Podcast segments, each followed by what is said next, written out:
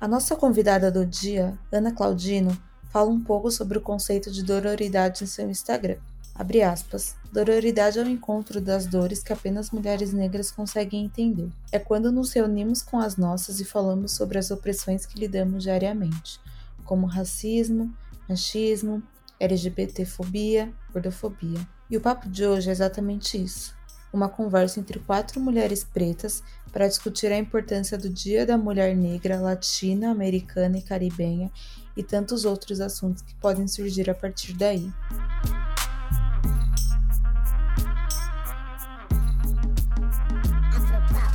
Olá, sejam todas, todos, todos bem-vindas, bem-vindos e bem-vindos ao Afropausa sua pausa para construir, junto com comunicadores pretos, novas histórias e narrativas que podem mudar o rumo do mercado publicitário. Eu sou a Larissa e provando mais uma semana que eu ando sempre muito bem acompanhada. No episódio de hoje eu tô com a Ju Teodoro. Oiê! A Lara Araújo. Olá! E a nossa convidada da semana, Ana Claudina. Olá, pessoal. Boa, boa noite, boa tarde, bom dia. eu tenho 29 anos, sou do subúrbio do Rio de Janeiro é geminiana, para quem gosta de signo e é de signo. É, sou publicitária, pesquisadora do mestrado de Políticas Públicas em Direitos Humanos da UFRJ, criadora do canal Sapatão Amiga no YouTube, do podcast Lesba Sapiência, que agora está em pausa, e também sou colunista da Mídia Ninja. Então hoje a gente vai falar sobre o Dia da Mulher Negra, Latino-Americana e Caribenha. A data foi firmada como é, Dia da Mulher Negra, né? Dia 25 de julho, e aí isso rolou em 2014 com a, a Dilma Rousseff, né? Ex-presidente. E aí uma coisa que eu vi no GLDs que eu acho que é muito importante a gente frisar aqui, que esse dia ele não é um dia só de comemoração, né? Ele é um dia de luta. Então, acho que é mais um dia para a gente refletir sobre quais foram essa, as batalhas e quais foram a, as líderes femininas que, que estavam à frente disso.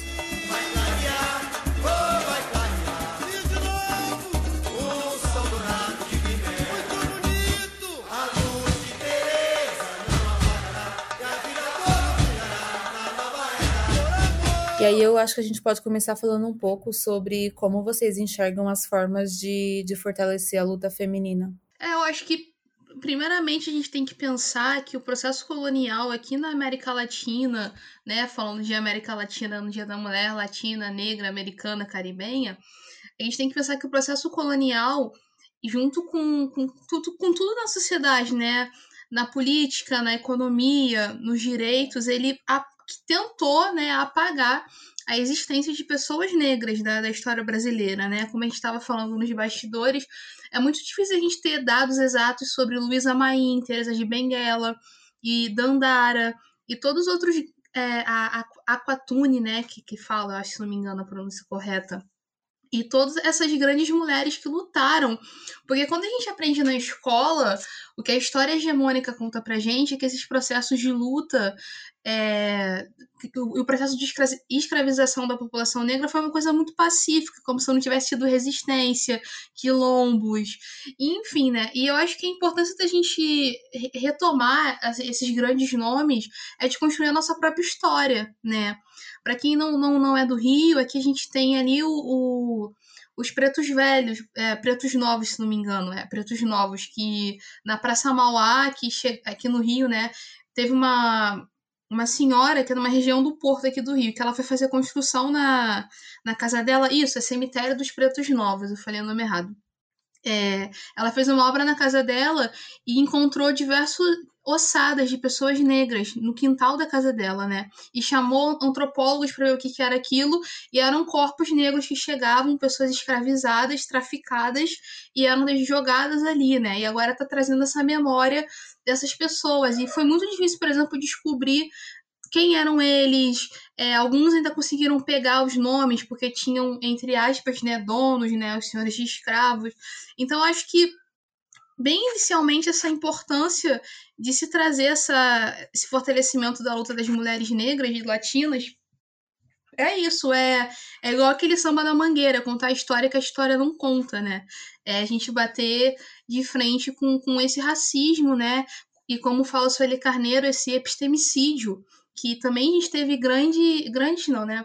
Grandes somos nós, né? Tiveram intelectuais brancos no início do século passado que construíram teorias raciais para legitimar o racismo, legitimar o apagamento, como Casagrande e Senzala, por exemplo, que criou o mito da democracia racial. Eu acho que é por, esse caminho, assim. Acho que a gente pode pegar um ponto de partida de em relação à nossa história ser apagada, né?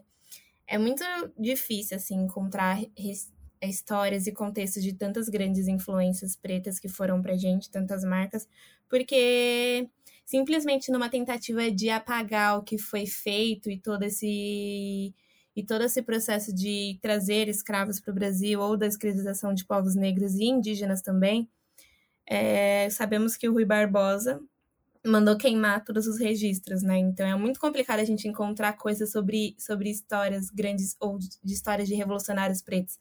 E a gente vê até nas escolas, assim, que a gente não aprende muito sobre isso. Eu, por exemplo, não conhecia nenhuma história de uma mulher preta que foi guerreira, ou que lutou, ou que foi líder de um quilombo, como no caso Teresa de Benguela, que é uma das homenageadas nesse dia também, né? Aqui no Brasil é a data da Dia de Teresa de Benguela e Dia da Mulher Negra. E acho que respondendo um pouco da pergunta da Lá sobre essa questão de fortalecimento, eu acho que é importante a gente ver a parte de fortalecimento entre as mulheres negras também e mostrar que a gente, nós somos plurais, sabe? no decorrer desse processo, dessa temporada, dessa temporada não, né? Desse mês que a gente fez um especial incrível, a gente trouxe muitas mulheres de diferentes áreas, de diferentes atuações, de diferentes profissões, para mostrar que somos plurais, fazemos coisas diferentes é, e temos vivências diferentes também. Eu acho muito importante a gente ressaltar isso sempre e mostrar que, tipo, uma mulher preta é mais do que a empregada doméstica, ou ela é mais do que a, a tia Anastácia, que é retratada no. que foi retratada durante anos por uma pessoa, por um autor racista, né? Então nós somos muito mais do que isso, assim. É lugar de mulher é onde ela quiser, como diz uma música que eu gosto bastante. Mas é o lugar da mulher preta é onde realmente ela quiser se firmar e estar. Então acho que é sobre esse fortalecimento e a gente está com um olhar aberto para entender isso, que nós somos donas de nós mesmas, mas estamos aqui para resistir e além de resistir, existir também. Essa semana eu vi uma coisa muito legal que a Larissa falou sobre os livros das escolas. Essa semana não, faz um tempo, que é um trabalho de um artista que chama Yuri Cruz e ele fez um trabalho sobre a ressignificação dos símbolos. E aí ele fez uma imagem daquela mulher escravizada Anastácia, que tá sempre nos livros amordaçada, e ele fez um trabalho de tirar a mordaça dela, até porque ela não era assim, não é assim que ela deve ser representada. E aí conseguiram que em um livro, eu não lembro de qual apostila escolar, enfim, mas conseguiram colocar a imagem dela livre. Então, sem a mordaça, eu já acho que isso é um, um caminho, né, pra gente re ressignificar essas histórias, esses lugares, como a Lari falou que ela nunca viu. Agora a gente consegue ver, pelo menos com a iniciativa dos nossos, né? Porque se ficasse esperando, a gente não ia conseguir.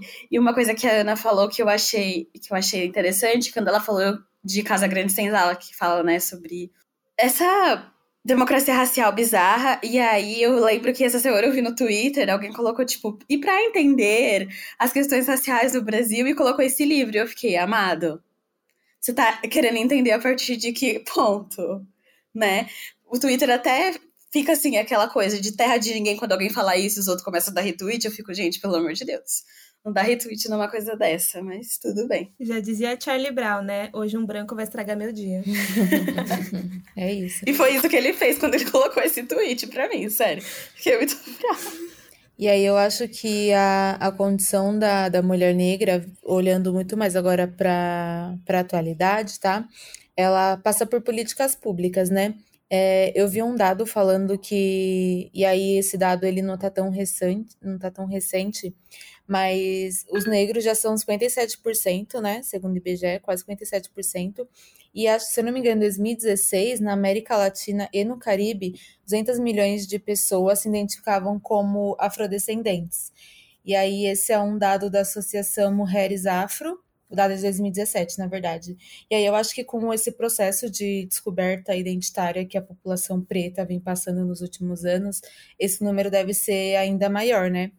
E aí eu acho que a gente pode, eu queria na verdade, saber de vocês se vocês veem, se vocês enxergam e se sim, como vocês enxergam essas mudanças sociais quando a gente fala da mulher negra ao longo dos anos. É, eu vejo muito os avanços que a gente vem fazendo, né? Porque é, gente, as pessoas têm a mania de achar que políticas públicas são o Estado sendo bonzinho com a gente, tipo, nossa, eu vou pegar e vou fazer isso aqui por vocês.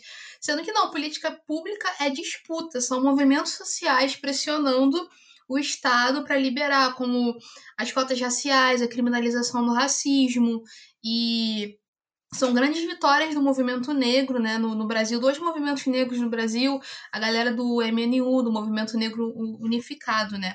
Eu sou positiva com, com esses dados de ver o quanto que nossas ancestrais, né, desde que a gente está falando lá de Teresa de Benguela, até agora elas lutaram para a gente poder estar tá aqui, né? E o quanto que nós temos que lutar para poder deixar a próxima geração com um pouco mais de direitos do que a gente. Assim, eu vejo como um grande avanço o programa de cotas raciais na universidade, tanto na graduação quanto na pós-graduação, porque eu sou fruto de cota no mestrado, por exemplo.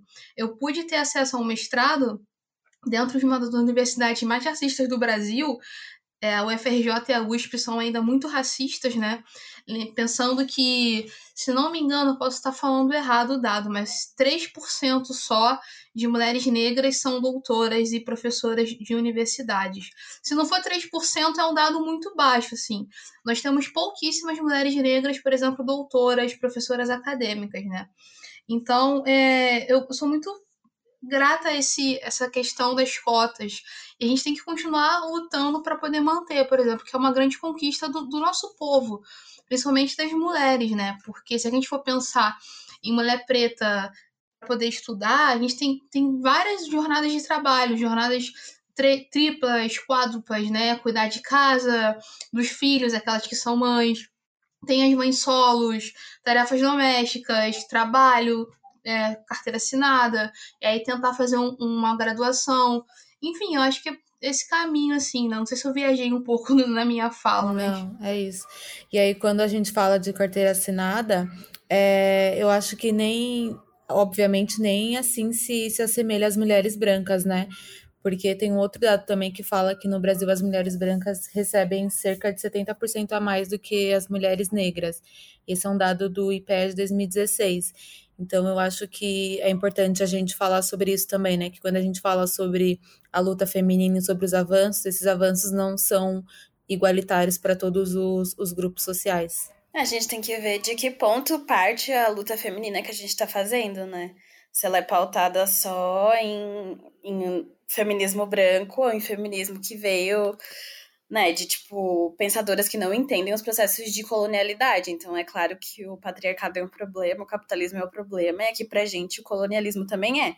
Então a gente tem que somar tudo isso para entender qual é a nossa luta feminina, né? Eu tava lendo uma matéria agora que fala sobre essa questão de carteira de trabalho que a lá falou é sobre o nível de desigualdade, assim, que as mulheres negras elas ganham, é uma, é, os dados são de 2019 segundo o IBGE, as mulheres negras elas ganham menos do que os homens negros, que é, acho que é meio óbvio, né? Porque é a base da pirâmide social. E elas ocupam menos os cargos de gerência e superioridade. Então, além. Né, e é muito estranho, porque a gente viu um dado recentemente, e a gente até comentou num dos episódios, que as mulheres, por exemplo, e estava generalizando, as mulheres recebem mais do que os homens no mercado de comunicação, por exemplo.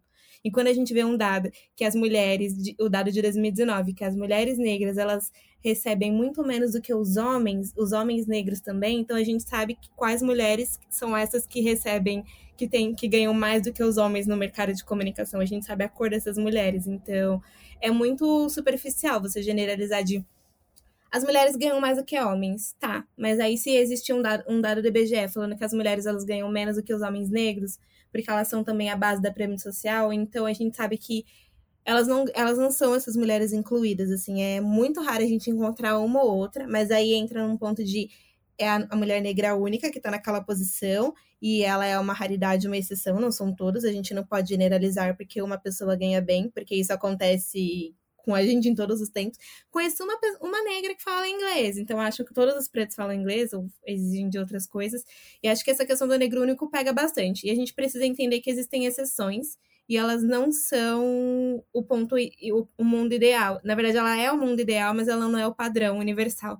Então, sim, as mulheres negras elas recebem muito menos, e o dado estava falando que elas recebem 73% a menos do que os homens pretos. Então, tipo, além delas já receberem pouco, elas recebem muito menos do que deveriam. Então, acho que isso é bem preocupante e algo da gente pensar, sabe? Existe o teste do pescoço, que todo mundo já sabe, né? Todo, acho que quem escuta o podcast há um tempo já deveria ter aprendido. Se não aprendeu, re, re, reescuta alguns outros episódios, porque a gente fala sobre isso algumas vezes. Mas procura olhar também quantas mulheres negras, por exemplo, vocês conhecem que tem um cargo de um cargo superior, que não seja só como assistente ou estagiário, ou às vezes até supervisão, alguma coisa assim. Começa a pensar nas mulheres negras que vocês se inspiram e os cargos que elas têm. Porque a gente pensa em avanço, realmente o mundo tem avançado muito, mas eu, eu falo em todos os episódios que eu nasci de seis meses ansiosa e eu tenho pressa. Então, para mim, ter uma única CEO brasileira é pouco, porque, né, é, as pessoas falam que, ah, você sonha e você pode alcançar, tá? Então, eu sonho que eu tenho mais mulheres negras ocupando esse cargo. Eu sonho que tem mais mulheres negras gerentes, sonho mais ter mulheres negras executivas. Eu sonho mais em ter mulheres negras em outros cargos também. E você, pessoa branca que tá ouvindo e tem essa decisão, vamos começar a realizações, vamos começar a fazer algumas coisas importantes, porque assim, a gente está aqui, 2020 já, é, a gente achava que 2020 ia ter carros voadores, mas não tem nem mulher negra sendo dona de, de, lugares. Então, assim, antes do carro voador, antes de você rir até 2020, vamos começar a pensar onde as mulheres negras estão nesses locais. Sou eu, que fuma, que bebe, que dorme, que fala, que grita, que morde, que paga, que pede, que sofre. Sou eu que nasce devendo, que corre, que é gueto, que é gay, que é pobre, homem e mulher. E aí acho que a gente pode também discutir um pouco sobre formas práticas. E aí eu nem digo qual é o macro da coisa, é, porque a gente sabe que o, que o Estado é omisso, muitas empresas são omissas, então se a gente for esperar isso dessa galera, não vai rolar, sabe? Então, quais são as formas práticas que vocês acham que a gente consegue é, provocar essa mudança, mesmo que seja com pessoas próximas, dentro do nosso círculo social? Eu acho que é, é, a primeira ponta que a Larissa fala, né, dessa questão da preta única. Eu acho que uma coisa muito prática que a gente pode fazer é que eu faço com as minhas amigas criadoras de conteúdo, né, que são bi, pan, lésbicas, né. É, se eu vou, se eu recebo um convite e eu penso, poxa, eu já fui em tal lugar, agora eu posso chamar a minha mana para ocupar aquele lugar também. Sabe, se eu vou num lugar, eu, eu me chamo, sei lá, essas grandes empresas assim de comunicação me chamam para alguma coisa. Eu tô sempre citando aquelas que estão próximas de mim, óbvio que a gente cita, né?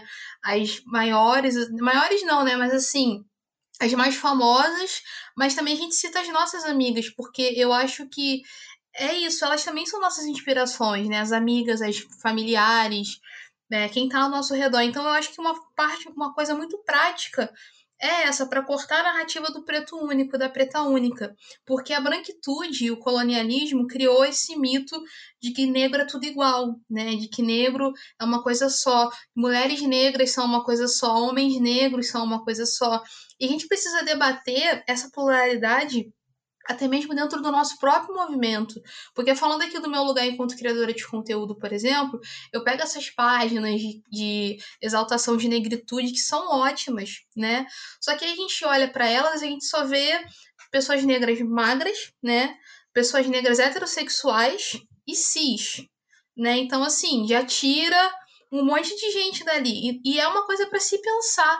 Por que, que a gente está excluindo? Porque quando a gente é por exemplo, LGBT e negro ou negra, né? A gente já está sofrendo um, um, duplo apagamento, a gente tem que chegar dentro da nossa própria comunidade e levantar a mãozinha e falar: galera, eu também existo, eu também sou negra, né? Então, assim, é, enfim, né? Então, eu tô sempre fazendo esse exercício de chamar, eu vou, eu levo meu bonde junto para não ir sozinha. É, hoje eu passei por, por uma experiência que eu que recebi o convite, né? Uma amiga foi, que é a Preta Caminhão, a Jamine Miranda, que é ótima, inclusive recomendo vocês conhecerem o trabalho dela se quiserem. Ela recebeu um convite para ocupar o perfil da Débora Seco, né? Uma atriz com uma grande visibilidade, e ela não quis ir sozinha. Ela me chamou para fazer uma live com ela lá. E, enfim, ela falou, e ela foi chamada para um outro lugar também. Ela vai levar uma outra amiga, que também é sapatão, que tá, e é preta, produzindo conteúdo.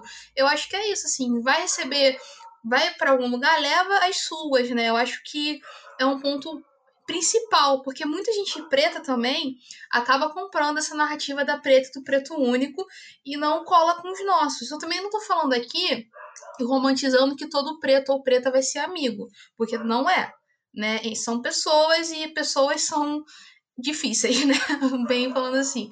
É, então eu acho que é isso, assim, é você não deixar esse lugar de a única. Porque no YouTube, por exemplo, quando eu comecei, basicamente só tinha eu, lá em 2017. E era sempre eu, era sempre a, a, a totem pra ir lá e olha aqui, botamos uma inclusão, a sapatão amiga, ela é preta, ó, pá, tá aqui. Agora não deixa mais isso acontecer. Eu falei, ah, vai me chamar? Vai levar as minhas também. Não querem levar as minhas? Não tem problema. Eu falo, eu cito. No outro dia eu fiz uma matéria me entrevistaram, né? A jornalista ela tirou o nome das pessoas que eu citei. Aí eu fui lá no meu Instagram, repostei a matéria e marquei arroba de todo mundo que eu citei, que eu me inspirei para criar meu canal. Eu acho que essa é uma forma de de, de mudando um pouco a estrutura, né? Um, é um passo a passo. E aí, só fazendo um adendo muito pequeno, eu acho que isso que você falou é muito importante quando a gente olha para os movimentos negros, né? Porque, tipo, a branquitude já vê a gente como, como inimigo, né? Como outro. E a gente sabe que o pacto deles funciona há anos, tanto que eles estão no poder, eles estão ganhando dinheiro, eles estão matando preta rodo. Então, eu acho que é, é isso, é esse exercício de olhar para os nossos com com mais carinho, sabe? A gente tem sim, de, e deve, na verdade, levar os nossos e, e trazer mais, mais pessoas parecidas com a gente, porque é, é extremamente importante, sabe? E não só importante, mas é muito cansativo, às vezes, a gente ser só consultado para tudo, para muita coisa. E, ah, eu conheço uma pessoa negra, vou botar a Larissa ali, ou vou botar a Ana ali, vou botar a Júlia ali, porque ela vai falar, sabe? Ela sempre fala, ela sempre aqui, então, usar a gente como totem para muitas coisas, isso é extremamente cansativo e frustrante também. Mas acho que um ponto importante para nós é se fortalecer, porque através de através do, a partir do momento que você conhece outras pessoas negras para você poder entender, se inspirar e conviver, você começa automaticamente falando e citando essas outras mulheres negras. É para quem está escutando o podcast, acho que quantas vezes não vê eu, falo, eu dando algum exemplo da Lari, ou eu falo, tipo, ah, a Júlia falou alguma coisa, ou a Lari fala desse jeito, ou a Laís fala assim, porque a gente mesmo, a gente convive, a gente se cita, a gente se conhece, sabe? Então, aonde quer que a gente vá perpassando depois dessa vivência, a gente acaba levando isso. Isso acaba sendo até uma maneira, tipo, automática, assim. Aí, esses dias eu tava conversando com a Júlia, e aí uma pessoa queria me entrevistar para uma coisa que eu achava que não era muito meu perfil, assim. Eu falei, ah, não, vou te apresentar minha amiga, não sei o quê. Daí eu até mandei o Instagram da Ju, da Ju, elas entraram em contato. Porque às vezes é sobre isso, sabe? Eu não vou, que eu não quero ser o destaque de tudo e todo mundo, porque não cabe a mim, eu não conheço tudo, eu tô aprendendo, eu tô entendendo, gente, eu tô nesse rolê agora, eu, sabe? A gente tá em, tá em 2020 aqui, as pretas ninguém segura a mão de ninguém, ou às vezes soltam algumas, mas a gente tá aqui juntas e estamos aprendendo juntas, assim, tipo, eu não sei de tudo, eu não posso falar sobre tudo, porque às vezes não, não, não cabe a mim. E uma coisa que eu acho muito importante também, que chega até a ser excludente, é quando as pessoas têm um, uma seletividade na hora de selecionar as pessoas pretas também. Porque se você não é aquela globeleza, de pele mais clara ou de traços finos, com aquele corpo escultural que todo mundo imagina que as brasileiras são, você também é excluída. Então existe um racismo seletivo também contra as mulheres pretas, contra as mulheres pretas mais retintas, contra as mulheres pretas gordas, contra as mulheres pretas trans. Então a gente tem que sempre levantar essa, essa pauta, sabe? Eu tava conversando com uma menina esses dias que trabalha comigo e ela queria fazer indicação de algumas pessoas num perfil. E aí eu falei, aí ela colocou uma pessoa X, eu falei, ai, essa pessoa não é muito boa, né? Porque ela tem alguns discursos que, gente, que não é muito bons, assim, pra gente se inspirar. Então, tipo, pega essas referências aqui. Aí fui jogando diversas referências. E quando eu olhei, assim, os exemplos todos, eu falei, cara, não tá plural, tipo, tá faltando coisa, porque nós somos pessoas plurais, assim, daí eu fui, indiquei até uma mulher preta gorda, uma pele de, de, de tom mais retinto, e a gente chegou no momento que eu falei assim: é muito bom a gente trazer novas narrativas e novas referências, porque, por exemplo, essa pessoa que eu indiquei, ela é mais do que só uma mulher negra de pele clara, ela é mais só uma negra de pele retinta, elas são pessoas plurais, elas são diferentes. E eu tenho certeza que, por exemplo, se eu seguir uma e eu não, e eu não seguir a outra, eu vou estar excluindo algum outro conteúdo que a outra pessoa está falando. Então, quanto mais a gente conhecer e mais a gente sabe, é, descobrir sobre essas pessoas e sobre essas diferenças, mas a gente consegue até despertar o nosso olhar. E isso é muito incrível, assim, a gente está nesses momentos com outras mulheres negras. Eu vi uma apresentação da Andressa esses dias que trabalha na agência com a gente, e eu tenho certeza que foi ela. Porque na apresentação, quando tinha exemplos de mulheres, eram mulheres pretas, assim, tipo, exemplos de mulheres pretas criadoras. Eram, só tinha gente preta naquela apresentação. Então, quando eu olhava, eu fiquei maravilhada. Eu falei, gente, é isso! É para isso que a gente tá nesse corre, sabe? É pra eu conhecer outras pessoas que eu não conhecia, pra eu ver outras narrativas, outras histórias. E quando passava, assim, uma imagem de uma mulher, sei lá, é, agora a gente vai falar sobre creme de mão. E tinha uma mulher, uma mão preta, escura, segurando um creme. Então, tipo, é sobre isso, sabe? Somos pessoas plurais, fazemos coisas diferentes, a gente precisa dessa narrativa também.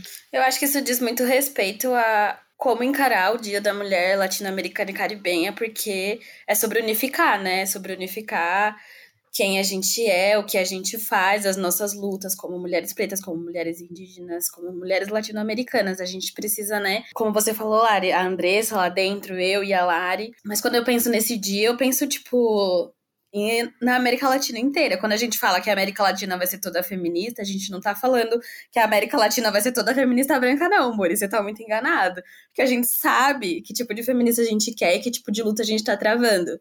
Então é como você falou, é sobre isso? Sim, é sobre isso. É sobre a gente entender de que ponto a gente parte, o que a gente quer conquistar e como unificar vai fazer render muito mais. E não precisa ser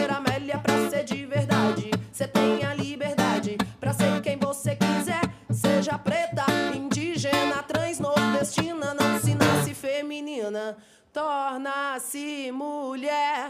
É, então agora acho que a gente pode discutir pela, pela ótica pessoal, né? Como a gente falou, é, somos plurais, somos diferentes, cada um tem uma trajetória de vida, cada um tem uma experiência.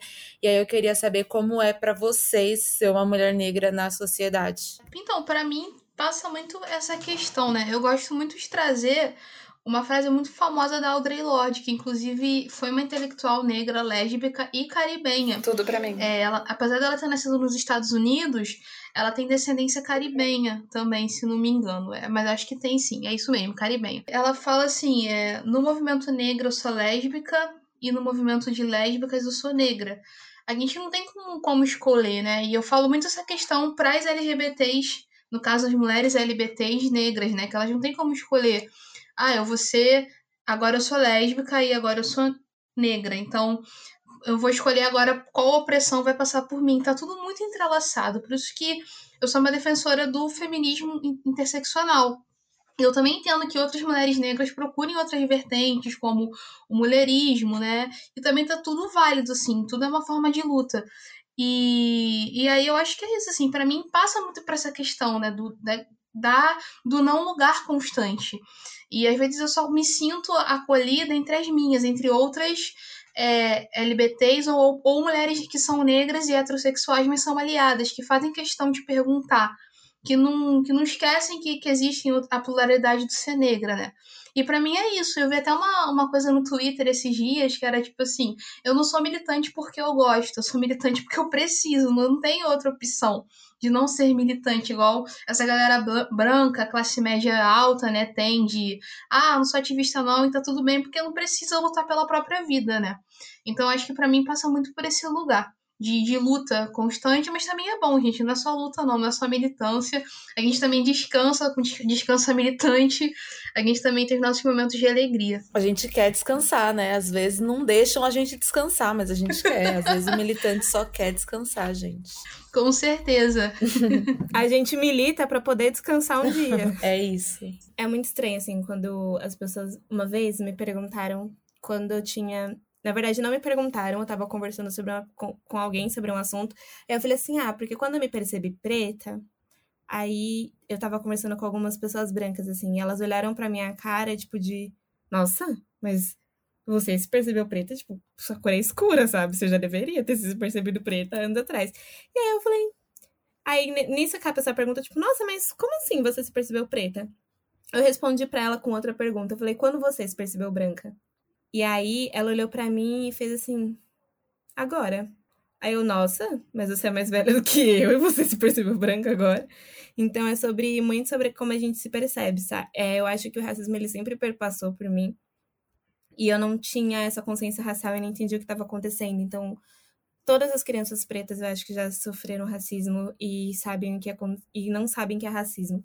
Isso é complicado porque comigo aconteceu tipo criança, assim, eu, eu sempre trago a memória ao processo de quando eu alisei o cabelo, porque eu lembro que na escola, assim, eu escutava que meu cabelo não balançava, ou que eu não era parecida com as minhas bonecas, por exemplo. Esse processo de, de perceber, de me perceber preta e de me perceber uma mulher preta de pele escura, foi algo que me marcou muito, assim, e é o que me que reforça ainda mais a forma de eu ser. Então, muitas das coisas quando eu falo, quando eu dialogo com até as, as minhas amigas, e eu levanto o questionamento com elas, inclusive com as pessoas brancas, é de tipo, eu não sou a única pessoa preta escura que você conhece.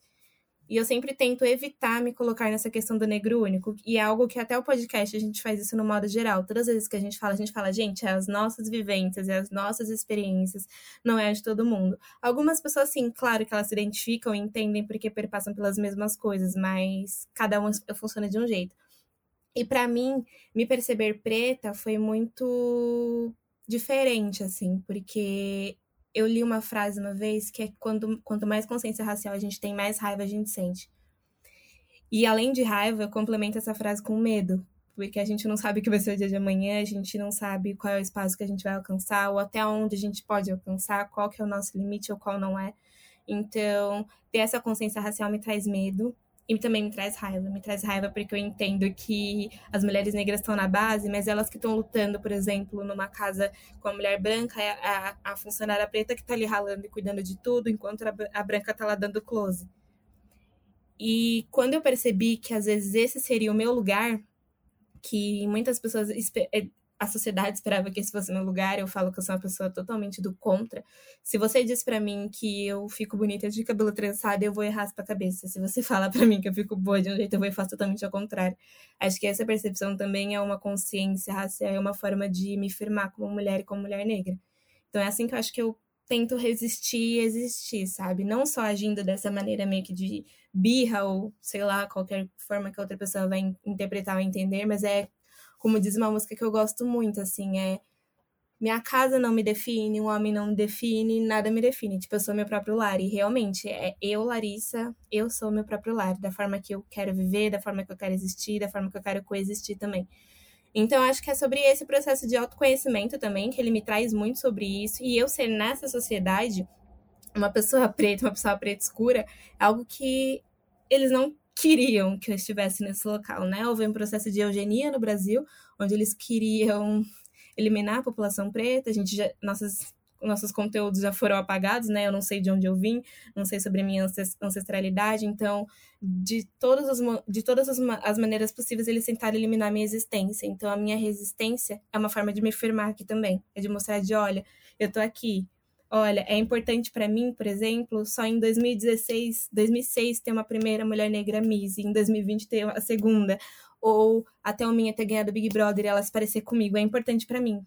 Porque para a pessoa branca que está ouvindo, pode não ter sido importante porque vocês têm representatividade o tempo todo. Se você pesquisar por mulher de cabelo bonito, vai aparecer um monte de mulher branca. Se eu pesquisar a mesma coisa, eu não vou ver nenhuma parecida comigo. E se uma mulher gorda pesquisar uma mulher bonita no Google, vai aparecer mulher branca magra. Não vai aparecer nenhuma parecida com ela. Uma mulher trans não vai se encontrar. Então, eu acho que a forma da gente hoje, nessa sociedade, se firmar é realmente mostrar que a gente está existindo e resistindo também.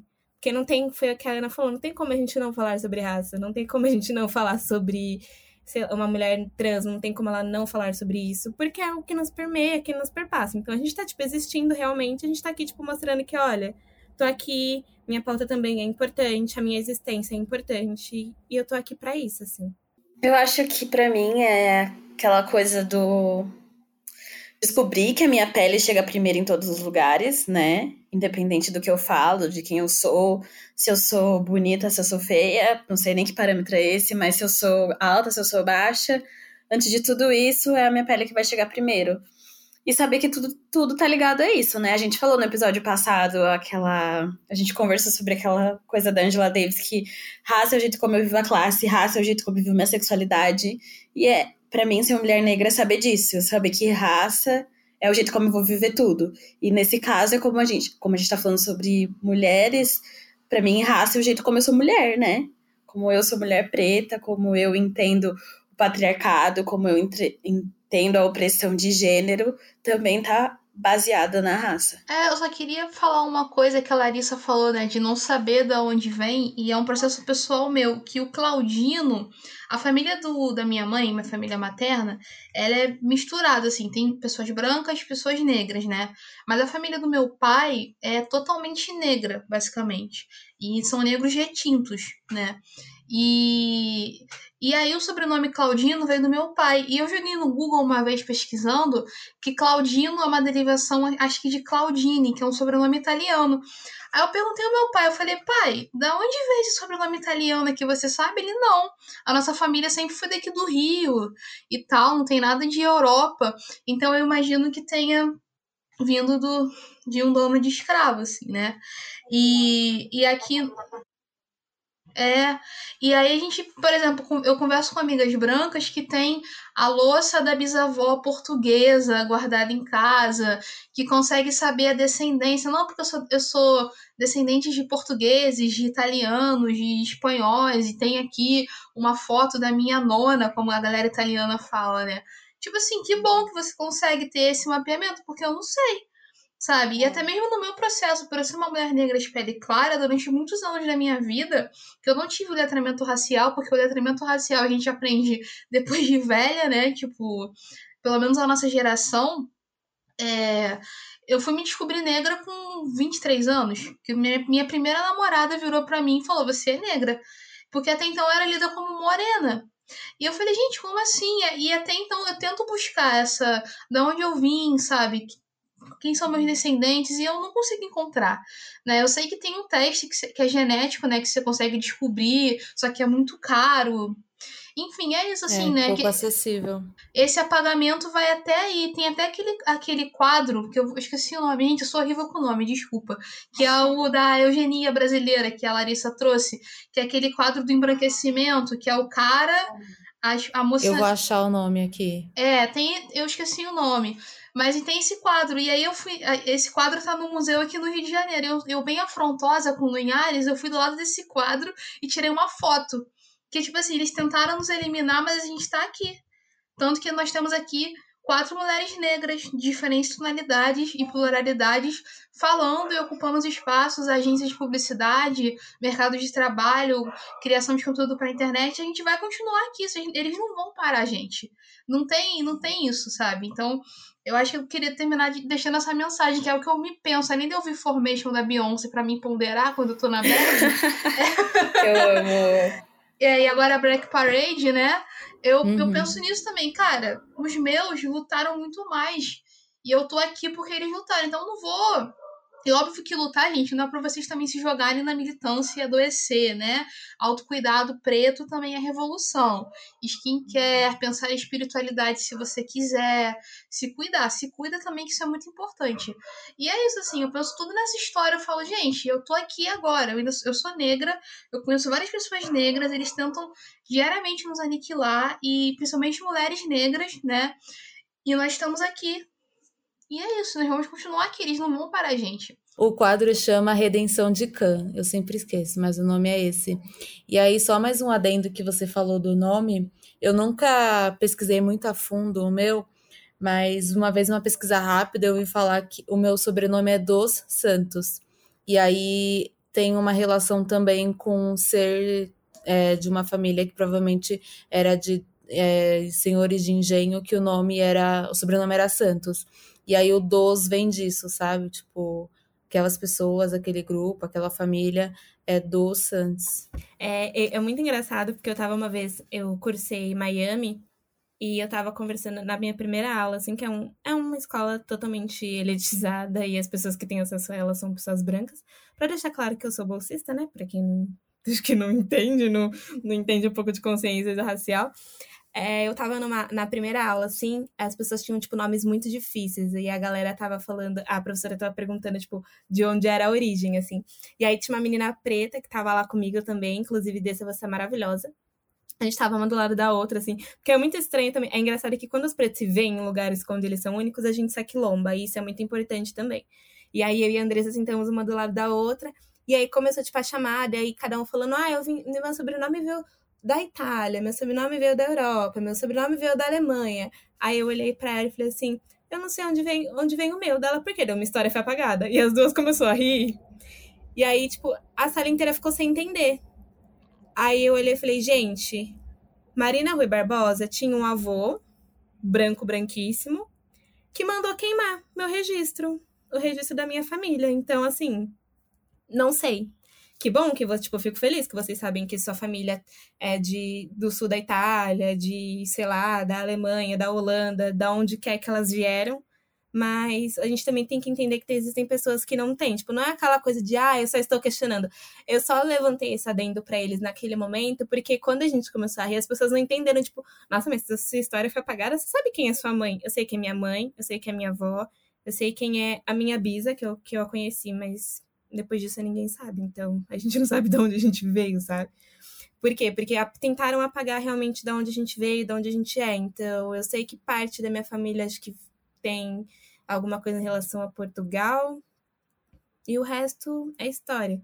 E esse O Resto é História é uma história que foi apagada, é uma história que quando a gente pesquisa pela, pelo dia 25 de julho, que é o Dia da Mulher, e Dia da Maria de Benguela, da, do, o Dia de Benguela, a gente não sabe, por exemplo, nada sobre ela. A gente não sabe de onde ela veio, onde ela nasceu, a idade que ela tinha, sobre a luta dela. A gente não sabe nem como essa mulher morreu, sabe? Isso é muito triste, porque tudo isso foi apagado. E vocês, por exemplo, pessoas brancas, sabem sobre grandes revolucionários brancos, sabem como, sabe a história da nossa queridíssima, abrindo aspas, né?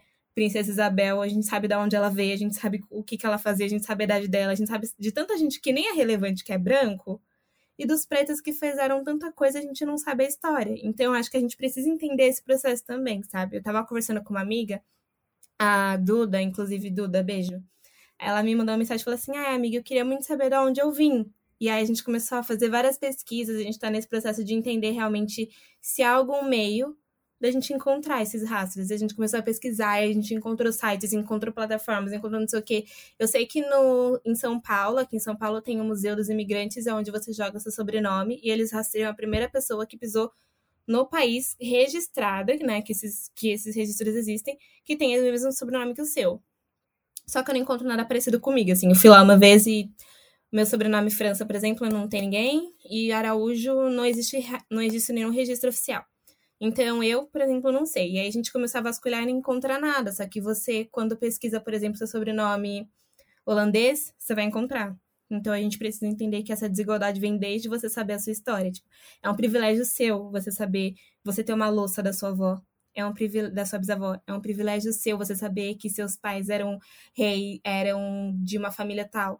Uma vez eu, eu tava na faculdade, e aí eu acho que até as meninas que estavam nesse momento estão escutando o podcast, elas vão lembrar. A gente tava falando, uma amiga minha falou assim, ai, eu queria muito que a gente voltasse ao tempo onde eu era onde a gente podia ser princesas e não sei o quê. Eu olhei pra ela e falei, eu não ia ser princesa. Aí todo mundo parou ela, não, não, a gente só pra voltar. Não, você ia ser. Eu falei, não, a gente sabe muito bem que a minha cor ia deixar na cara que eu não ia ser princesa. Então eu não queria voltar para esse tempo. Então, até quando a gente pensa, tipo, até onde vai o privilégio de outras mulheres brancas, sabe?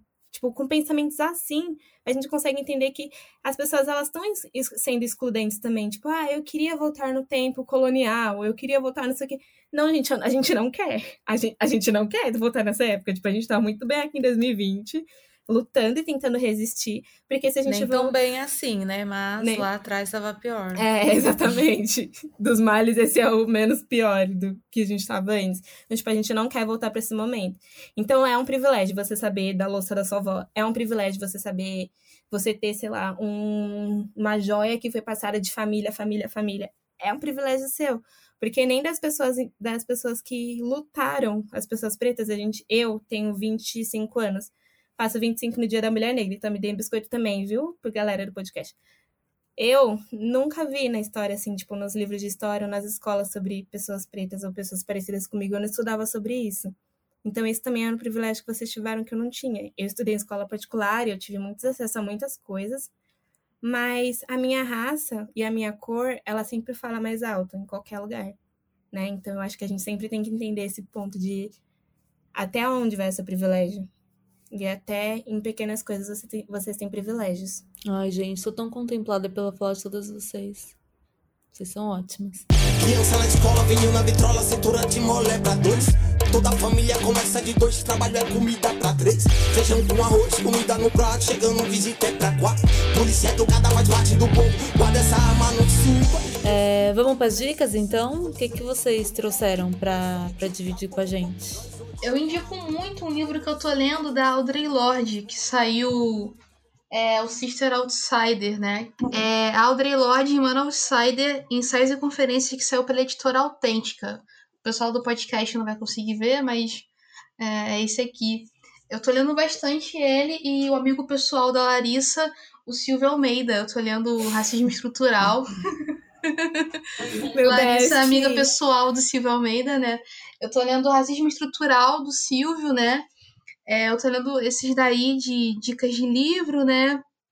É, Pensadoras Negras, eu gosto muito da Fátima Lima, que é uma professora da UFRJ, uma mulher negra sergipana, doutora da UFRJ. Depois eu posso mandar o Instagram dela para vocês.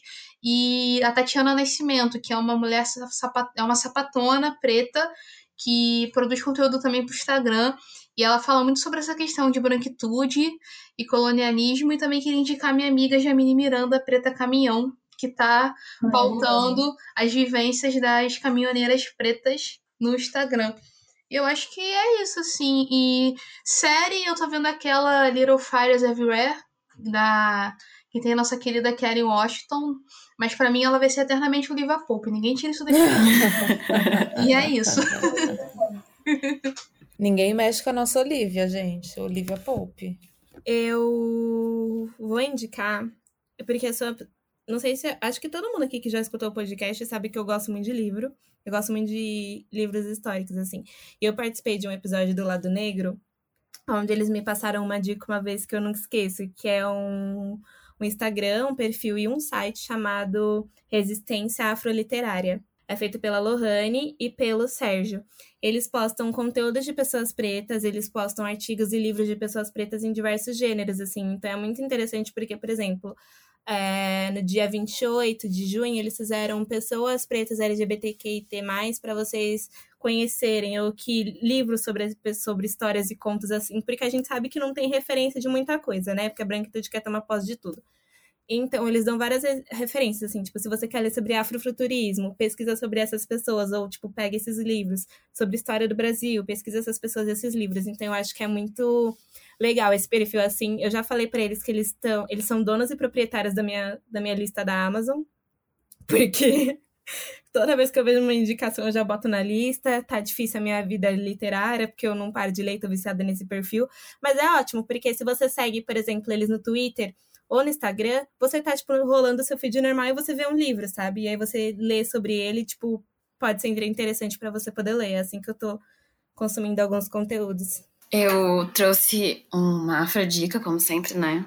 Bom dia. É, a minha afrodica é uma videoreportagem feita por uma agência independente que chama Pavio. Não sei se vocês já ouviram falar. E chama Uma Introdução ao Feminismo Comunitário com a Julieta Paredes, que é uma artista e uma ativista boliviana. E é uma nova perspe perspectiva e percepção do feminismo que existe na América Latina, que existe na Bolívia com ela, sobre a gente ter um olhar de um feminismo que não saiu da Revolução Industrial Francesa e descolonizar como a gente acredita ser a sororidade, como vocês falaram no episódio passado, e como a gente acredita na luta feminista unificada quando a gente fala né, das mulheres latino-caribenhas e americanas, como a gente está falando nesse especial do mês inteiro. Então, essa é a minha afrodica, só tem oito minutos o vídeo e é muito legal a perspectiva dela. Eu pensei nessa mulher, ela é boliviana, porque quando eu comecei a pensar sobre as questões femininas e feministas e quem a gente cuida, quem a gente protege, eu pensei diretamente nas mulheres bolivianas que também têm trabalhos análogos à escravidão aqui em São Paulo, principalmente, ali nas regiões de tecidos, né, de roupas. E aí eu pensei exatamente no que a gente falou o episódio inteiro, de quem a gente cuida, quem a gente protege.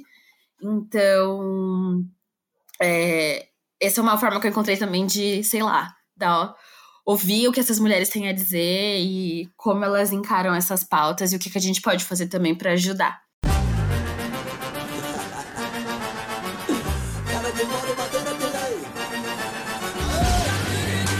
Então é isso, gente. Foi ótimo. Gostei muito da gravação. Espero que vocês tenham curtido também, Ana. Nossa, eu adorei, meninas, trocar ideia com vocês. É tão uhum. bom assim estar entre as nossas. Eu sempre gosto de, ah, é de quando eu faço gravação com outras mulheres negras, eu sempre saio com mais energia, saca? Uhum. E às vezes, quando eu faço com algumas, uhum. não todas, né, pessoas brancas, a gente sai um pouco cansada, assim, parece também uma vampiro de energia, né? Sei lá. Ana, só uma perguntinha que a gente fez em todos os episódios dessa, desse especial, que ela é muito importante, por sinal, e talvez você vai precisar pensar sobre ela. Mas qual a sua cor preferida? Minha cor, eu gosto muito de verde. Dá pra ver pela minha camisa. É a primeira pessoa que não fala amarelo até agora. Tá eu todo também, mundo falando amarelo. Eu também gosto de amarelo, né? Que tá muito ligado a, a prosperidade, assim, né? Então eu gosto de amarelo, mas eu prefiro mais verde, assim, me dá tranquilidade. Ai, tá linda de verde. Tá linda mesmo, belíssima de verde. É que a gente fala que além de existir, a gente quer resistir. Além de resistir, a gente quer existir e quer conversar sobre outros assuntos além de negritude, como cor preferida também. Não, eu acho isso muito é importante, isso. assim. A gente tem que falar de outras coisas também, sabe? Se quiser falar de moda, vai falar de moda, vai falar de série, vai falar, vai falar sobre. De bolo. É, de skincare, vai falar de espiritualidade. Eu acho. Eu gosto muito, apesar de. Ela é minha amiga, né? Mas eu também admiro muito a Nathalie Neri. Porque ela rompe essa narrativa. Musa. De, de... Eu amei a frase do ela é minha amiga. Queria eu poder estar tá falando isso da Nathalie Neri. Você tem o Silvio Almeida, eu tenho a Nathalie Neri. Verdade, os privilégios. É, e ela rompe com essa narrativa de você tá na internet você tem que falar só de racismo. E ela fala de muita coisa, assim. Então eu acho sensacional isso. Se você tá aí ouvindo a gente, tem uma ideia e acha que não pode fazer porque é boba, porque não é milituda, não, só faz, sabe? Porque só o fato de você ser uma pessoa negra, uma mulher negra e existir fazendo o que você faz, independente de seja lá o que for, já é um, um, ato político. Então, assim, tem que ter mulheres negras escritoras de ficção, de roteiristas de televisão em agências de publicidade. E mais onde vocês quiserem, o céu é o limite pra gente, porque uma coisa que o racismo faz é impedir a gente de sonhar alto. E a gente não pode mais deixar isso acontecer com os nossos e as nossas. É isso. E tenho dito. É isso. Ai, Ana, você é perfeita, sai daqui.